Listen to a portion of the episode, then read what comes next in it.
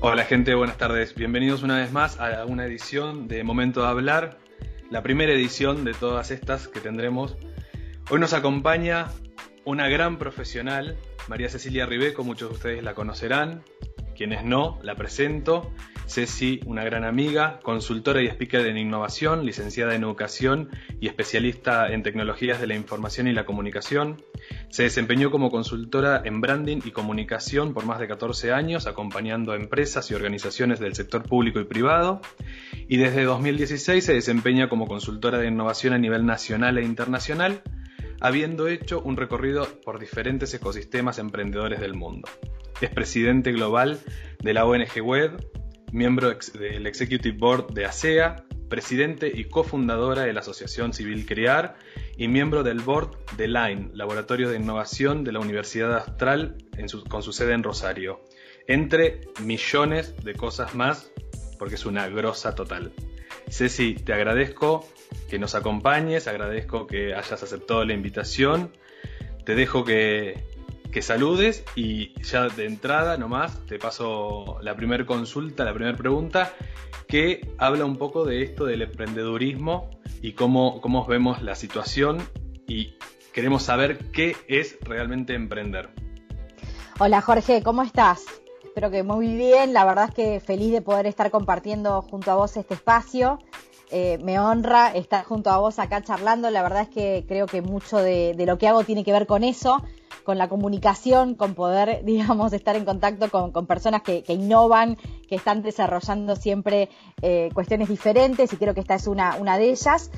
Y yéndonos un poco a la temática de lo que vos planteás, ¿no? que tiene que ver con emprender, creo que estamos en un momento eh, muy especial de alguna manera cada vez que existe alguna crisis, ¿no es cierto?, em, de diversa índole. En este caso estamos ante una crisis nunca vivida, ¿no?, por nosotros, que tiene que ver con esto de, la pandemia, pero también el emprender nos lleva, Jorge, a, una nueva manera también de pensar una, forma de vivir, ¿no?, una forma de, de alguna forma, de alguna manera, vale la redundancia, encontrar un sustento, encontrar una forma de vida, encontrar un camino. Y creo que en estos momentos tal vez son muchas las personas que empiezan a buscar eh, ese rumbo y creo que emprender tiene mucho de tomar riesgos, ¿no? O sea, no, conozco una persona, digamos, que emprenda y que no tenga un poco en el ADN esto del tomar riesgos de cualquier tipo, porque digo, tenemos distintas formas de tomar riesgo, pero creo que la cosa va por ahí, ¿no? Genial, la verdad que sí, esto de reinventarnos todo el tiempo y sobre todo, como decís, en esta, en esta gran situación que hoy no, nos toca vivir a nivel mundial y sobre todo a nivel local, nacional, eh, donde hoy por hoy nos encontramos bastante aislados y, fuera de cualquier eh, de cualquier opinión política que podamos tener, que esto no viene al caso, por supuesto, sino que hablo de la situación pandémica general, ¿no es cierto? Eh, eso me lleva también un poco a esta, segunda pregunta que, surge, que es ¿por qué normalmente tenemos ese miedo a lanzarnos con esos nuevos proyectos? Yo creo que de alguna forma, Jorge, nosotros somos educados para de alguna forma pensar también en que nuestra vida va a ser muy lineal en esto de cuando éramos chicos nos decían, bueno, vos tenés que estudiar, después vas a trabajar, eh, seguramente tener una familia y un montón de otras cosas que fuimos por suerte rompiendo estructuras en el camino, más que nada los que tenemos nuestra edad, en donde de alguna forma te pones a pensar de que todo eso que pensabas que iba a ser lineal, si vas a emprender, no va a ser así. Eh, el camino emprendedor es sinuoso, eh, no es predecible, tiene mucha incertidumbre. Eso hace que muchos que quieren emprender o que tienen el deseo de emprender estén amasando esas ideas, ¿eh? como habíamos charlado, eh, y no se animen a ponerlas en el horno, ¿no? No se animen a, a, ir un paso más, a llevarlas al exterior, a contarlas. Hay mucho miedo a veces de contar las ideas, Jorge, porque la realidad es que muchos de los que quieren emprender tienen a veces un poco de miedo de que le roben la idea, que siempre lo pongo un poco entre comillas, porque realmente tu idea va a ser tu idea y tu proyecto cuando lo implementes, o sea, si no es aire, digo, es la realidad. Y por otra parte, creo que da miedo emprender. Somos muy amigos de la certidumbre, entonces a nadie le gusta el no saber qué va a pasar. Y más en un país como el nuestro. Vos bien decías, más allá de cuestiones políticas, ideológicas y demás, no importa con qué gobierno, sabemos que estamos muy acostumbrados a no saber qué va a pasar cada cuatro años. Entonces, para nosotros no es fácil emprender hay que remarla, hay que remarla todo el tiempo. Hay y que remarla. creo que eso es algo que, nos lleva a tener bastante miedo, como decís, que no saber qué es lo que va a pasar. Encontrarnos en, el medio de ese océano donde de repente tenés todas las ganas y, por ahí de un ondazo o una ola muy grande viene y te tira y, te genera ese, ese nivel de frustración también que uno normalmente tiene como a flor de piel en todo momento preparado a salir. Absolutamente, y además creo que, a, ver, ni bueno ni malo, pero por un lado si pensamos en el contexto en el cual nosotros vivimos, tal vez quien nos esté mirando de afuera, porque esto también lo he escuchado un montón, nos diga, bueno, pero ustedes tienen un ecosistema increíble de incertidumbre en el cual todo el tiempo están pensando en soluciones nuevas y están desarrollando nuevas metodologías y viendo cómo solucionar, a diferencia tal vez de otros ecosistemas que tienen, digamos, eh, contextos mucho más favorables y estables. Digo, creo que lo mejor sería un equilibrio, pero también entiendo, Jorge, que muchos de nosotros nos hemos reinventado y hemos generado un montón de cosas gracias a esto también. Entonces, si quieres emprender, hay que tirarse a la pileta. O sea, creo que no hay otra, otra manera, ¿no? No hay, otra definición para, abordarlo. Exacto.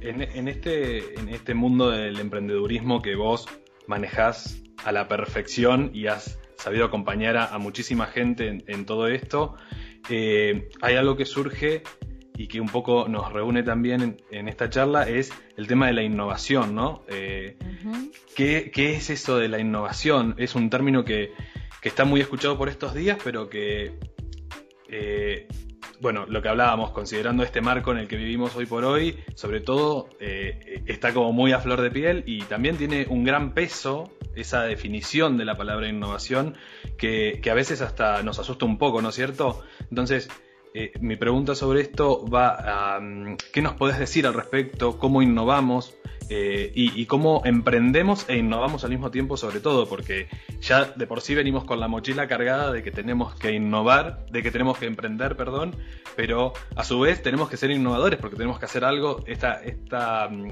regla que nos ponemos todos de que si vamos a hacer algo tenemos que hacer algo que nadie haya hecho nunca y tenemos que salir a inventar la pólvora de repente. Es buenísima la pregunta, me encanta. Y vos sabés que cuando hablamos de innovación, siempre tengo una mala noticia para dar, que es que ya está todo inventado. O sea, de alguna manera creo que, y, aprovechando un poco esto que decís y en el contexto en el que estamos, y, me echando un poco con esto de la transformación digital eh, de alguna forma acelerada, ¿sí? Eh, una transformación que ya, venía que ya veníamos anticipando y que ya sabíamos que iba a venir, pero que estábamos ahí, ¿no? Como medio a mitad de camino. Esto nos puso un poco el pie en el acelerador y hoy estamos en quinta. Entonces, de alguna manera, creo que pensar en la innovación, Jorge, tiene que ver con no creer que vas a inventar la pólvora ni la rueda, pero sí investigar y saber muchísimo de tu mercado para innovar en, los nuevos, en las nuevas maneras de hacer, ¿sí? En las nuevas maneras de conectar, en realmente saber sobre tu segmento, conocer la cultura. Digo, hay que meterse bien adentro, hay que meterse en el barro, digamos, de, la situación como para realmente saber bien hacia dónde te querés dirigir, saber los cómo, los por qué, para realmente poder em, ser innovador, para poder cambiar y transformar esas formas de hacer, que puede ser en productos, en servicios, en innovación social, o sea, no importa el, el espacio en donde vos quieras innovar o emprender, pero sí, para poder hacerlo, tenés que estar bien metido en eso, digamos. No, no podemos innovar de lejos o en un brainstorming, digamos, pensando ideas eh, un poco alejados de ese contexto. Nos tenemos que meter bien adentro, tenemos que saber bien de qué estamos hablando. Y realmente para innovar, Jorge, hay que empatizar. Y para empatizar tenemos que saber quién es nuestro público. Y yo creo que ahí está la clave. O sea, ahí vamos a poder encontrar la clave de la innovación, conociendo realmente los problemas de estas personas a las cuales les queremos ofrecer una solución, ¿no? Claro. Rescato eh, una de las cosas que decís y es esto de, que bueno, lo mencionábamos, es no vamos a inventar la pólvora porque ya existe, no vamos a inventar nada porque ya existe, cuanto mucho a las perdidas algo aparecerá y, será innovador y nuevo para todos, pero sí está bueno eh, que mm, que nos acostumbremos al concepto de la, innovación desde mejorar todo esto que ya venimos haciendo. ¿Cómo, o sea, cómo yo me meto en este nuevo proyecto, cómo yo me meto en esta nueva, en este nuevo campo de acción, eh, referente o no a lo que, a la profesión que cada uno tenga o al camino que ya viene recorriendo, ¿no? Pero digo, es cómo, cómo me meto siendo innovador entre comillas en el hecho de, bueno, ¿cuál es el valor agregado que le voy a dar? a todo esto. Absolutamente. O sea, vas a innovar, Jorge, en esa combinación de factores que va a hacer que eso sea innovador, digamos, ¿no? Creo que ahí está un poco esto de la clave y lo que vos venís trayendo, ese agregado de valor que vas a dar en esta nueva combinación, ¿no? En esta nueva forma de hacer que encarna y que trae factores que ya existen, digamos. Creo que eso también nos alivia un poco la mochila de lo que vos decías, esto de, bueno, ya de por sí la mochila de emprender es un poquito pesada. Entonces, bueno, de alguna manera entender la innovación de este modo nos saca un poco de peso y nos invita más a jugar, Jorge. Creo que hemos perdido mucho lo lúdico. De alguna forma creo que tiene que ver con nuestra idiosincrasia y nos, eh, cada vez nos volvemos más nostálgicos, eh, más melancólicos y no, tal vez no estamos aprovechando todo el valor que tenemos como, como cultura creo que tenemos que jugar un poco más, nos tenemos que divertir más si queremos innovar. Definitivamente. Y, otro, otro punto que también hago, hago hincapié en lo que veníamos hablando, esto de generar empatía. Y sobre todo también se me viene a la cabeza de repente eh, el gran término que hoy se utiliza este del trabajo en equipo, ¿no? De, las culturas colaborativas, de ser colaborador con el resto, de que un poco eh, la intención de cuentos así de, toda esta, este, esta plataforma, este, eh, este momento de hablar que, estamos generando, tiene eh, su cara en, eso, ¿no? En el trabajo colaborativo, en el generar una comunidad, en el poder de repente sentarnos a charlar y decir, che, qué bueno esto lo que estás haciendo, o, bueno, contame un poco más porque vos sos experta en esto, o yo me destaco más en otra cosa. Eh, esto me gusta mucho el concepto, ¿no? del trabajo en equipo, del trabajo colaborativo, de, generar empatía, de, entender que, o sea, porque vayamos a generar un nuevo proyecto, eh, eh, a emprender con algo, lo que vos decías, no lo cuento porque me lo van a robar, no lo cuento porque esto, y de repente entender que eh, es importantísimo poder contarlo y poder charlar, tampoco es que uno sale corriendo por la calle a gritarlo a cuatro vientos, ¿no? Pero sí es importantísimo poder charlarlo y contarlo y hablarlo y que alguien más también lo evalúe desde el otro lado, desde su perfil, desde su expertise, desde su profesión y lo que sea, ¿no? Sí, adhiero absolutamente, Jorge. Acá hay una realidad que a veces mucho no nos gusta, pero de la cual nos tenemos que acostumbrar, que toda esta cultura de la colaboración, ¿no es cierto?, tiene mucho que ver con eh, estar preparados para aceptar el feedback, ¿no es cierto? O sea, si vos realmente estás comprometido con lo que querés hacer y das la vida por lo que querés hacer, no vas a tener miedo de contar eso y además te vas a bancar el feedback, que puede ser contributivo obviamente que obviamente va a ser contributivo, pero digo, contributivo a veces lo tomamos en el sentido de, bueno, tiene que ser sí o sí positivo. Y a veces, a ver, para, para crecer necesitamos una, una buena cachetada, digo, en el sentido curativo, ¿no? No, no, no, no en la realidad, pero a veces que nos digan, mira, ¿sabes qué? Esto que para vos es fantástico, yo no lo entiendo de esta manera.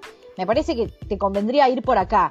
Y tal vez las primeras veces que recibas ese feedback contributivo, pero que para vos en el cuerpo te pegue como negativo, digas, wow, estoy haciendo las cosas mal o em, realmente no soy tan innovador o no soy eh, tan especialista en esto. Y la verdad es que es un aprendizaje. Creo que nos tenemos que bancar eso un poco también, porque tenemos un poco encarnada, Jorge, esta idea del emprendedor exitoso, eh, millonario, digo, que de alguna manera parece como que hubiera subido por un tubo, ¿no es cierto?, al podio.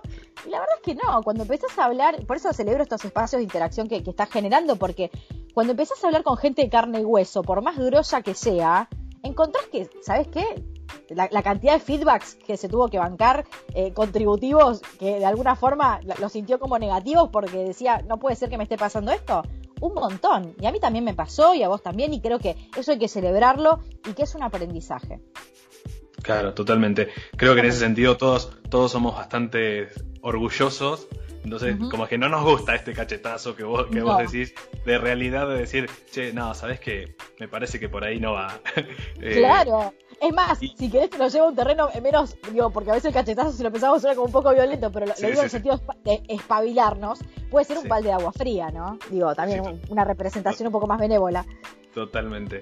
Eh, sí, eso la verdad, y, y, está bueno también lo que, lo que mencionás de esto de tener la eh, idealizado al emprendedor como que ah, si sos emprendedor tenés que automáticamente en un año crecer, tener 30 millones de seguidores en, tus redes sociales, tener eh, una fortuna amasada y la realidad es que ni siquiera las grandes empresas han llegado a tener eso en poco en ese, en ese tiempo, ¿no? Entonces eh, está bueno que, que lo empecemos a entender, a, interiorizar también, como que es parte de un proceso y un crecimiento y que no de la noche a la mañana ni nos vamos a hacer millonarios, ni vamos a tener un millón de seguidores, ni, ni nada por el estilo. Que es algo que hay que, que hay que remarla constantemente, sobre todo, bueno, uno, uno por ahí que está en este, en este ámbito de, de trabajar con emprendedores, con, con empresas o, incluso hasta estudiantes que terminan de, sus cursados y automáticamente empiezan con algún proyecto que tenían con amigos o algo, eh, uno mismo todo el tiempo busca emprender en diferentes cosas y, hay que entender esto justamente, que, es un, proceso, que es un camino largo a recorrer y que tiene sus pros y sus contras. Y que está bueno aceptar también que de repente el otro no entiende lo que estás haciendo o que no, bueno, yo soy relacionista público, qué cosa más difícil para el relacionista público explicar qué hacemos. Imagínate hace, hace 15 años atrás cuando empecé a estudiar en mi casa contar, che, voy a hacer relaciones públicas. Ah, y, claro, y ahí quedaba.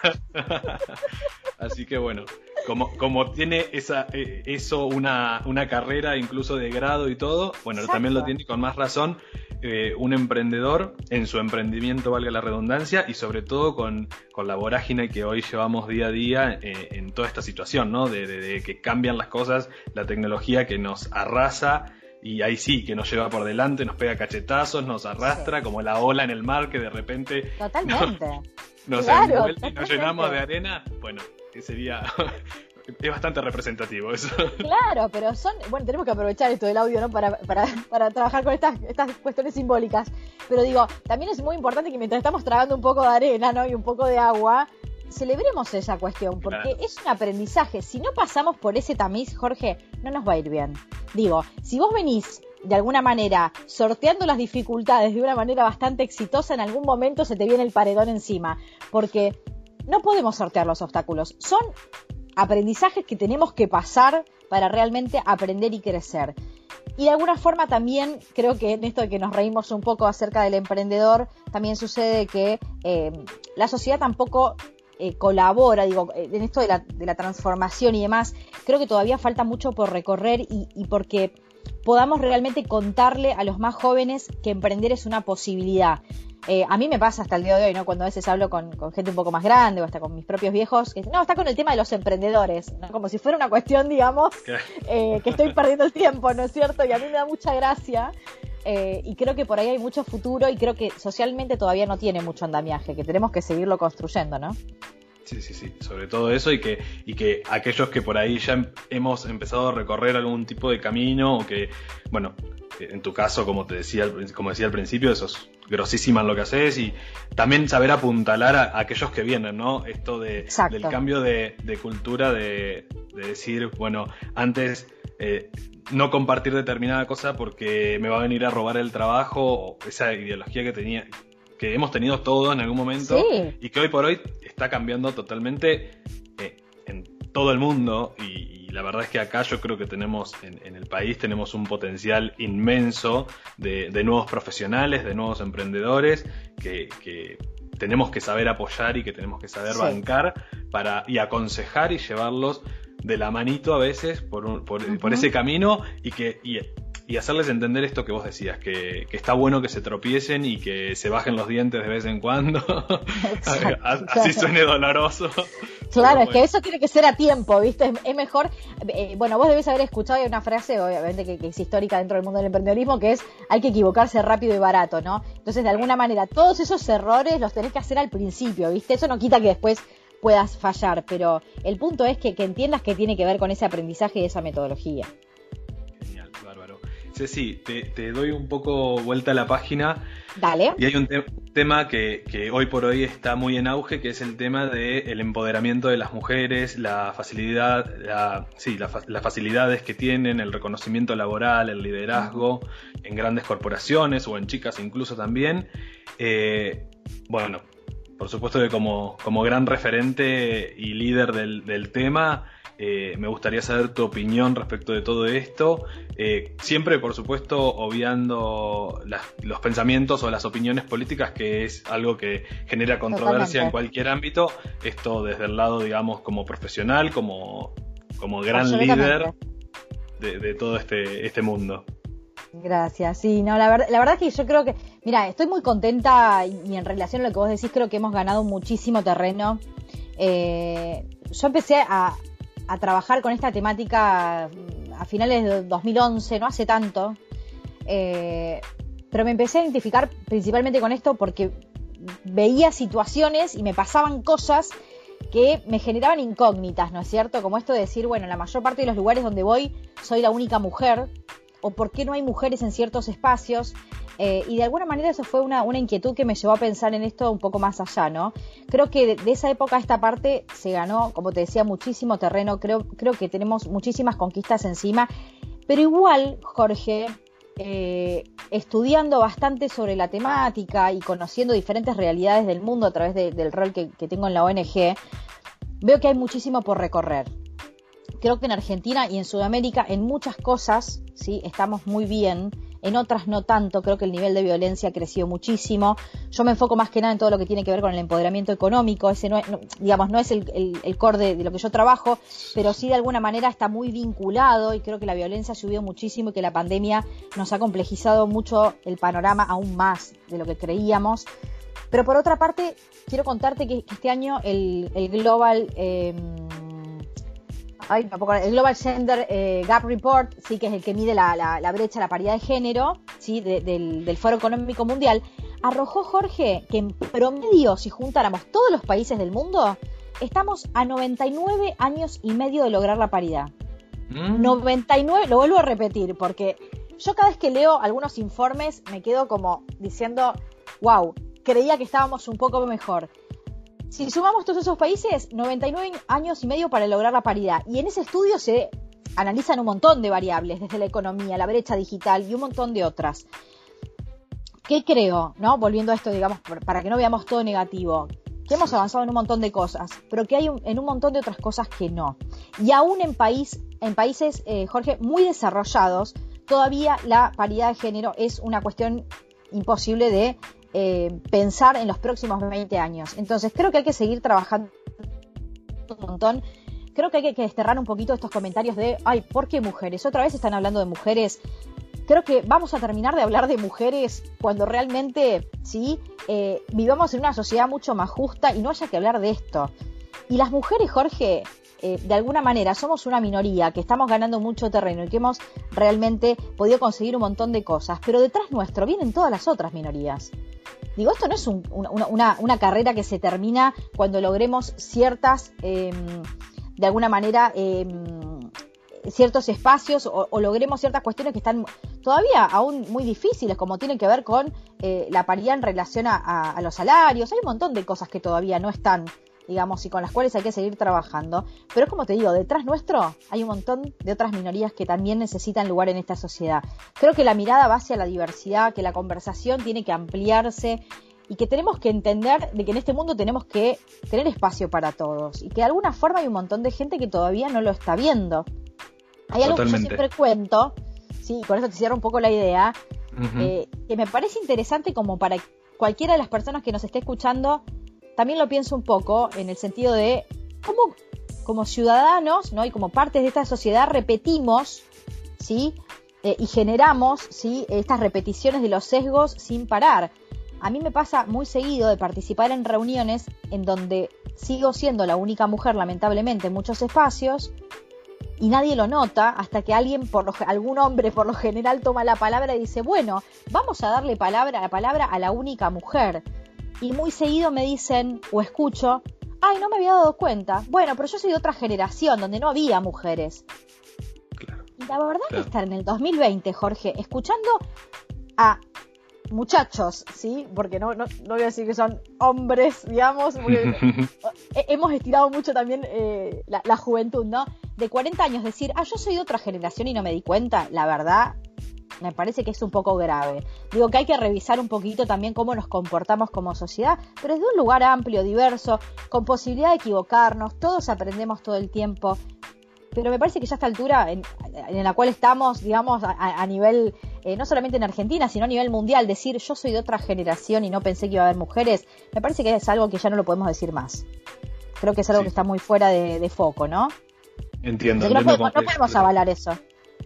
Entiendo completamente y, y sí me parece, rescato mucho lo que decís esto de que eh, tener también el espacio del error, ¿no es cierto? que nos, nos, pasa a todos, porque yo soy una persona que tiene sus 30 y algo, no voy a decir cuántos, eh, y, sin embargo me considero una persona joven, donde estoy dentro de un ambiente, digamos, eh, de total aceptación hacia todos los ámbitos y aparte también me considero una persona que todo el tiempo está dando la bienvenida al cambio y a la evolución constante, ¿no?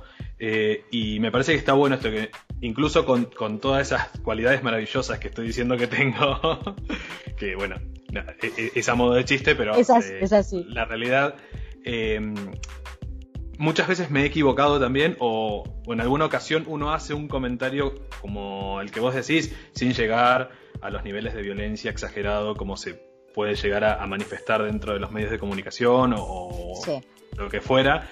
Eh, pero uno comete ese tipo de errores a veces sin, sin, querer y sin pensarlo, que está buenísimo y está, es real que hay que tenerlo presente y hay que empezar a cambiarlo, pero también está bueno del otro lado que haya una aceptación en el sentido de, bueno, se confundió y se confundió el punto sin llegar al extremo, que bueno, que ahí desprende un poco también esto y me pongo algo político en esto, que, es en esta consulta, que, ¿qué pensás respecto de esto, ya que tocamos el tema de la mujer, del empoderamiento y, y, sobre todo el término feminismo, que hoy por hoy el término feminismo se usa para muchísimos, muchísimos conceptos que, que todo el mundo, cada uno entiende el que quiere y, y realmente en, en, muchos casos se lo pinta como, como un término violento incluso, o sea, se lo llega, se llega a ese punto. Entonces es un poco que, cuál es tu reflexión al respecto mi reflexión al respecto, yo, yo, me considero feminista desde la primera hora y, de alguna forma cuando me encuentro con otras mujeres y me dicen, Ceci, yo no soy feminista, digo, chicas, por favor, o sea, a ver, el feminismo tiene que ver, digo, a veces uno desde el espíritu docente, ¿no? Decir, si vos estás trabajando porque crees en la equidad, ¿no es cierto? Sí, en la equidad del hombre y de la mujer y pensamos, eh, lo abrimos a la sociedad toda, incluyendo a todas las minorías desde un, desde un lugar eh, que apunte a la diversidad y una sociedad justa, no puedes no considerarte feminista, ¿sí? Creo que lo que ha pasado en los últimos años es que el término, tal como vos decís, Jorge, se levantó en un montón de banderas que creo que no tienen que ver con el espíritu real, ¿sí? De esto que queremos lograr, que tiene que ver con una sociedad en donde haya lugar para todos. Acá no es ni muerte, desde mi punto de vista, ¿sí? Creo que no es el punto ni muerte al macho, ni otras cuestiones que pueden ver ustedes en las paredes, digo, porque cuando yo veo estas cuestiones escritas y lo digo como mujer, digo, ¿realmente queremos ir hacia ese lugar? ¿Realmente eso es, eso es eh, eh, es pensar en la equidad. La verdad es que creo que no, creo que la cuestión pasa por trabajar en equipo, por equivocarnos, por aprender juntos. Creo que esto que te decía anteriormente, ¿no? O sea, detrás nuestro están todas las otras minorías. ¿Qué vamos a hacer? Vamos, o sea, con ese discurso que vamos a dejar a todo el mundo afuera. Digo, me parece que no va por ahí. Totalmente. Que también nosotros, digo, las que pensamos, nosotros los que estemos en, la misma sintonía, tenemos que eh, realmente explicar esto. Que decir que sos feminista no tiene que ver con ser feminazi, ¿no? Creo que hay toda una, una confusión respecto de esto. Un gran tema, el, feminazi, el, término feminazi. podemos charlar durante hasta la semana que viene. Claro, pero creo también, Jorge, y en esto tal vez vos me vas a dar eh, la razón o no, que a mí también me gustaría saber tu opinión, creo que los medios también han colaborado negativamente. Creo que, que, se ha exacerbado esta cuestión de las feministas que proponen, decís, pero a ver, eh, ¿por qué están jugando de esta manera con el término? Creo que ahí se mezcla bastante también lo político y un montón de otras cuestiones que no solamente nos sacan de foco en la conversación, sino que también nos dividen. Y creo que esta es una característica bien argentina, porque cuando hablo con mujeres de otras latitudes y de misma Sudamérica, no hay tanta división. Digo, esto de la grieta, Jorge, creo que nos está llevando a un lugar complejo y que tenemos que empezar a unir.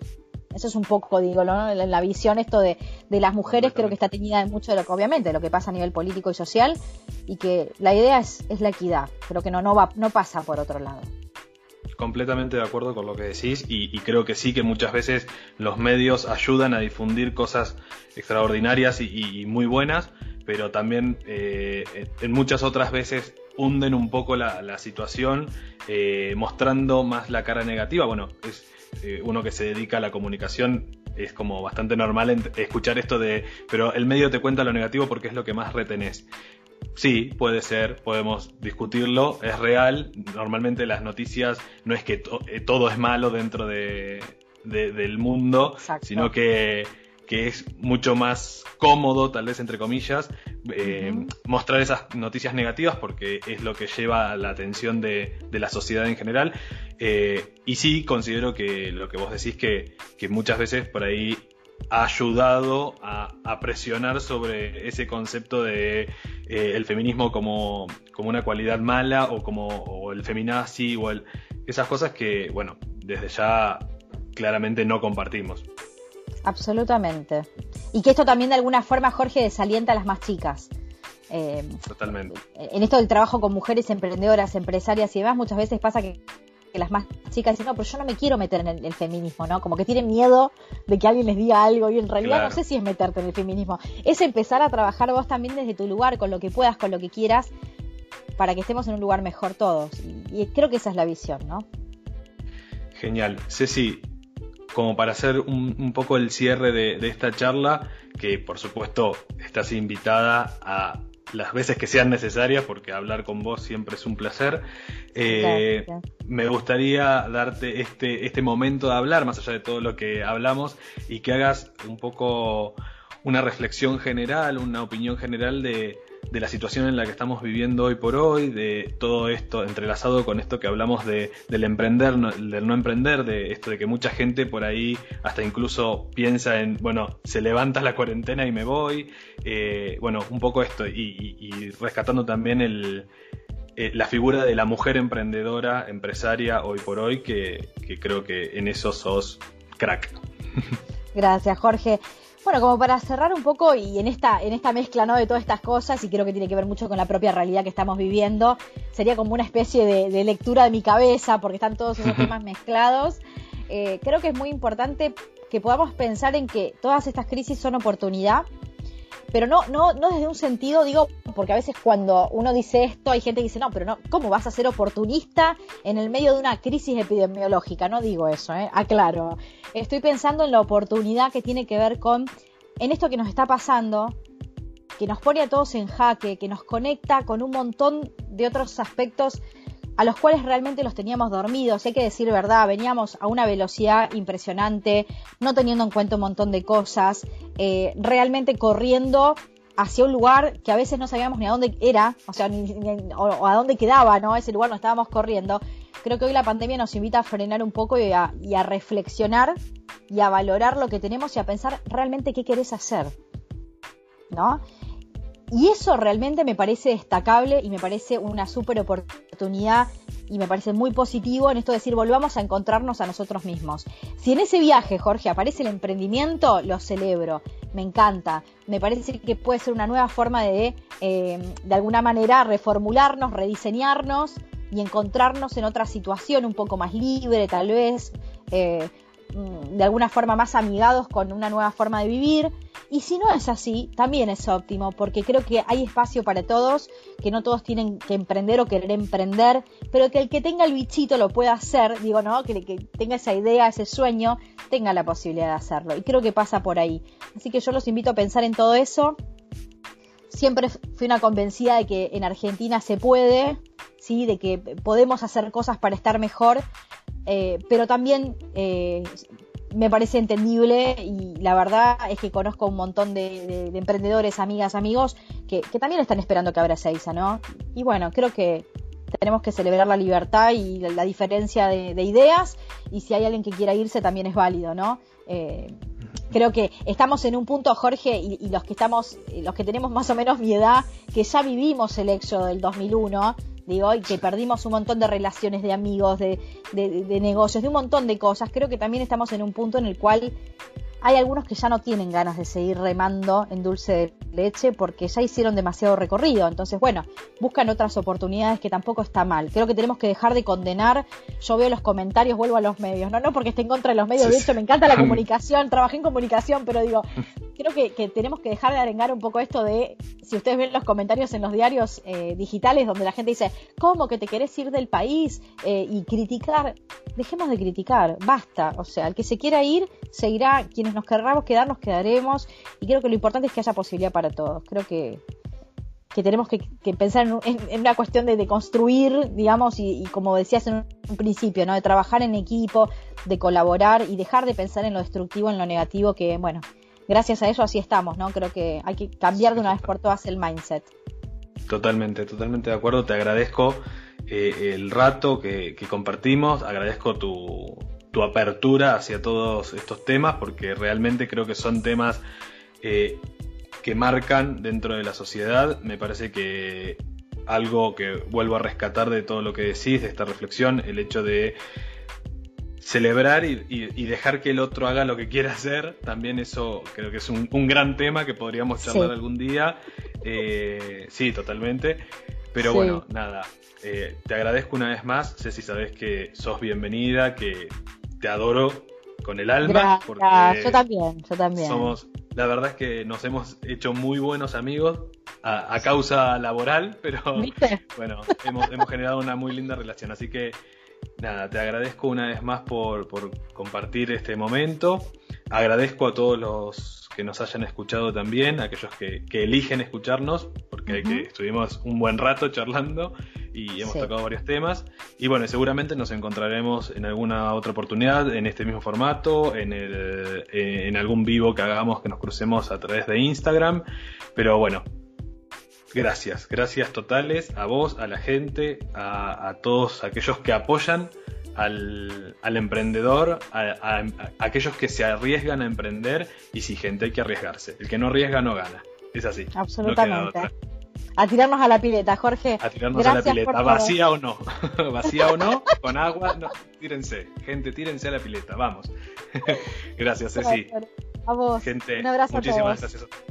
Gracias a todos por acompañarnos. Muchísimas gracias. Nos vemos.